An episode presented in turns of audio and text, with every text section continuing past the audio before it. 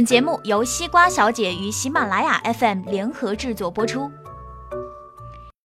每一年的十一月底，巴黎就会举行一场名媛舞会。直白点说，这是一场顶级玛丽苏的成人礼。这个舞会以前在巴黎的克利翁酒店举行，所以也叫巴黎克利翁舞会。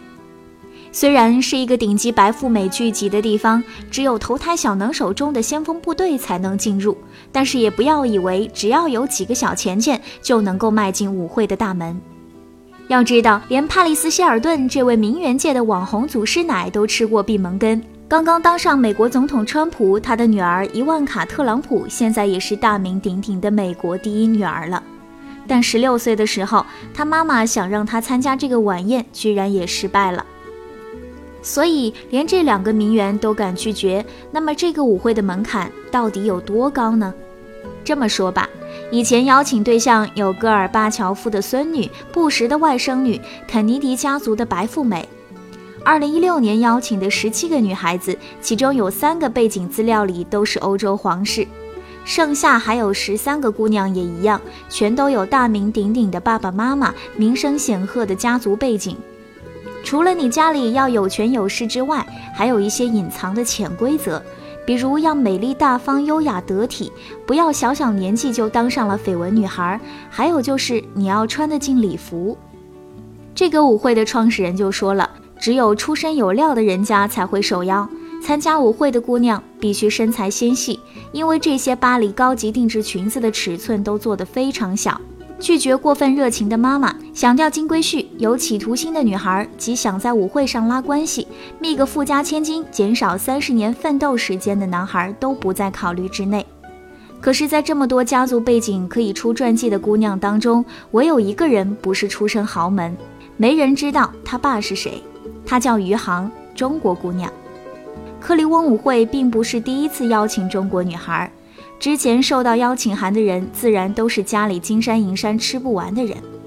第一个受邀参加的中国姑娘叫万宝宝，在网上随便一搜索，你就会知道她是个京城名媛，自己是个珠宝设计师，也是全国人大前委员长万里的孙女，根正苗红的红三代。二零零三年成为第一个被邀请参加克利翁舞会的中国人。二零一二年邀请了香港富豪霍英东的外孙女。本来主办方对窦靖童也很有兴趣，但是因为窦靖童对穿公主裙没兴趣，如果要参加只穿燕尾服，可是主办方又不想为他破例，所以后来就不了了之了。主办人现在还是有点遗憾，他接受采访的时候也说，也许今后还有机会，因为这是一个很有才华的女孩，唱歌好，人也很好。那么这一次受到邀请的余杭呢，到底是什么来头？你说她没背景也对。你说她有背景也对，她被邀请不是因为她是谁谁谁的女儿，而是因为她是瑞士洛桑国际芭蕾舞大赛冠军。关于余杭的入选，舞会创办人是这么说的：今年我在一次晚宴中，旁边是一位女士跟我介绍自己喜欢芭蕾舞，在国际大赛中担任评委，并介绍有一位中国女孩刚刚赢得了瑞士洛桑国际芭蕾舞大赛冠军。就这样，我选择了余杭，而不是常规的从众多候选人中挑选出一位。余杭四岁开始就学习芭蕾舞，十岁就考进了上海戏剧学院附属舞蹈学院，现在是上海舞蹈学院的学生。今年他才刚刚十七岁，已经拿下了南非国际芭蕾舞比赛、北京国际芭蕾舞蹈大赛、香港国际芭蕾舞大赛、洛桑国际芭蕾舞比赛的金奖。因为拿到了冠军，他也得到了去英国皇家芭蕾舞学院进修的机会。因为拿到了冠军，他还作为艺术界的代表获得了年度影响世界华人。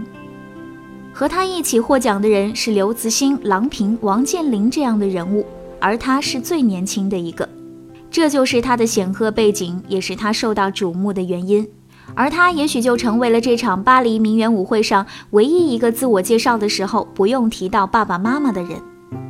二零一六年的晚宴是在巴黎举行，所以受邀请的女孩子一切的吃穿用住都不需要自己掏钱。但是如果你的父母要一起来，就要自己掏钱了。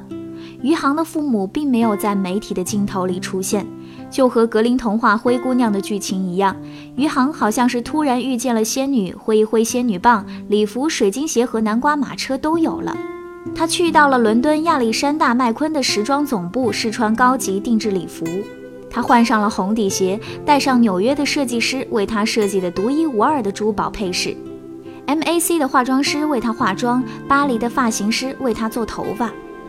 最后乘坐着汽车到达现场，在骑士的陪伴下到达了舞会现场。这场晚宴里的姑娘有香槟酒庄未来继承人，也有奔驰家族的继承人。有的人爸爸是法国伯爵，奶奶是奥尔良公主；有的人爸爸是球星，妈妈是超模；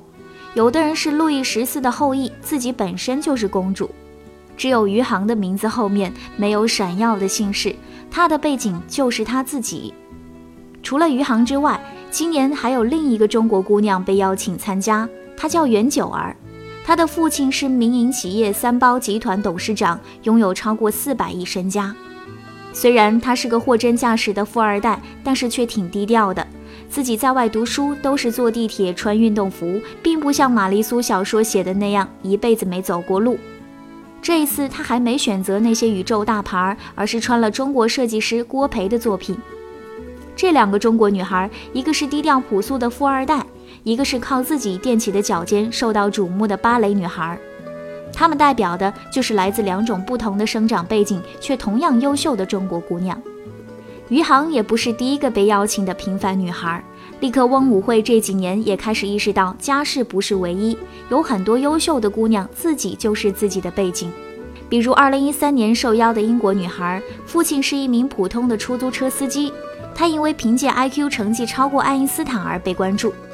二零一五年也邀请了一个美国女孩，她十六岁就凭借检测埃博拉病毒的发明获得谷歌科学大奖。他们没有显赫的家世，但他们的履历上都是自己的荣光。这个世界上一定有出生就含着金钥匙的白富美，他们很早就拥有了水晶鞋，但鞋子上是家族的名字。我们不能否认，有很多优秀的名门之后。他们一出生就比别人拥有更好的成长环境和教育机会，有更多接近优秀的机会。但是如果他们无法让自己的成绩支撑起自己的名声，那么他们永远只能是被贴着富二代标签的孩子。他们的名字前永远带着父亲是某某某，母亲是某某某。没有人在意他们是谁，人们在意的是他们父母是谁。如果有一天他们足够优秀，不再需要自我介绍的时候提到父母，那么全世界也会为他们鼓掌。而像余杭这样没有那么多金光闪闪的家世背景的女孩，虽然被称为灰姑娘，没有一出生就碰过钻石，没有从小就在世界各地求学，更没有机会今年和王子骑马，明天和伯爵谈论文学，但是她们一样的优秀、自信、努力、光芒万丈，用自己的努力把自己的旅行填满。她们的背景就是她们自己，更重要的是，她们的公主裙上都写着自己的名字。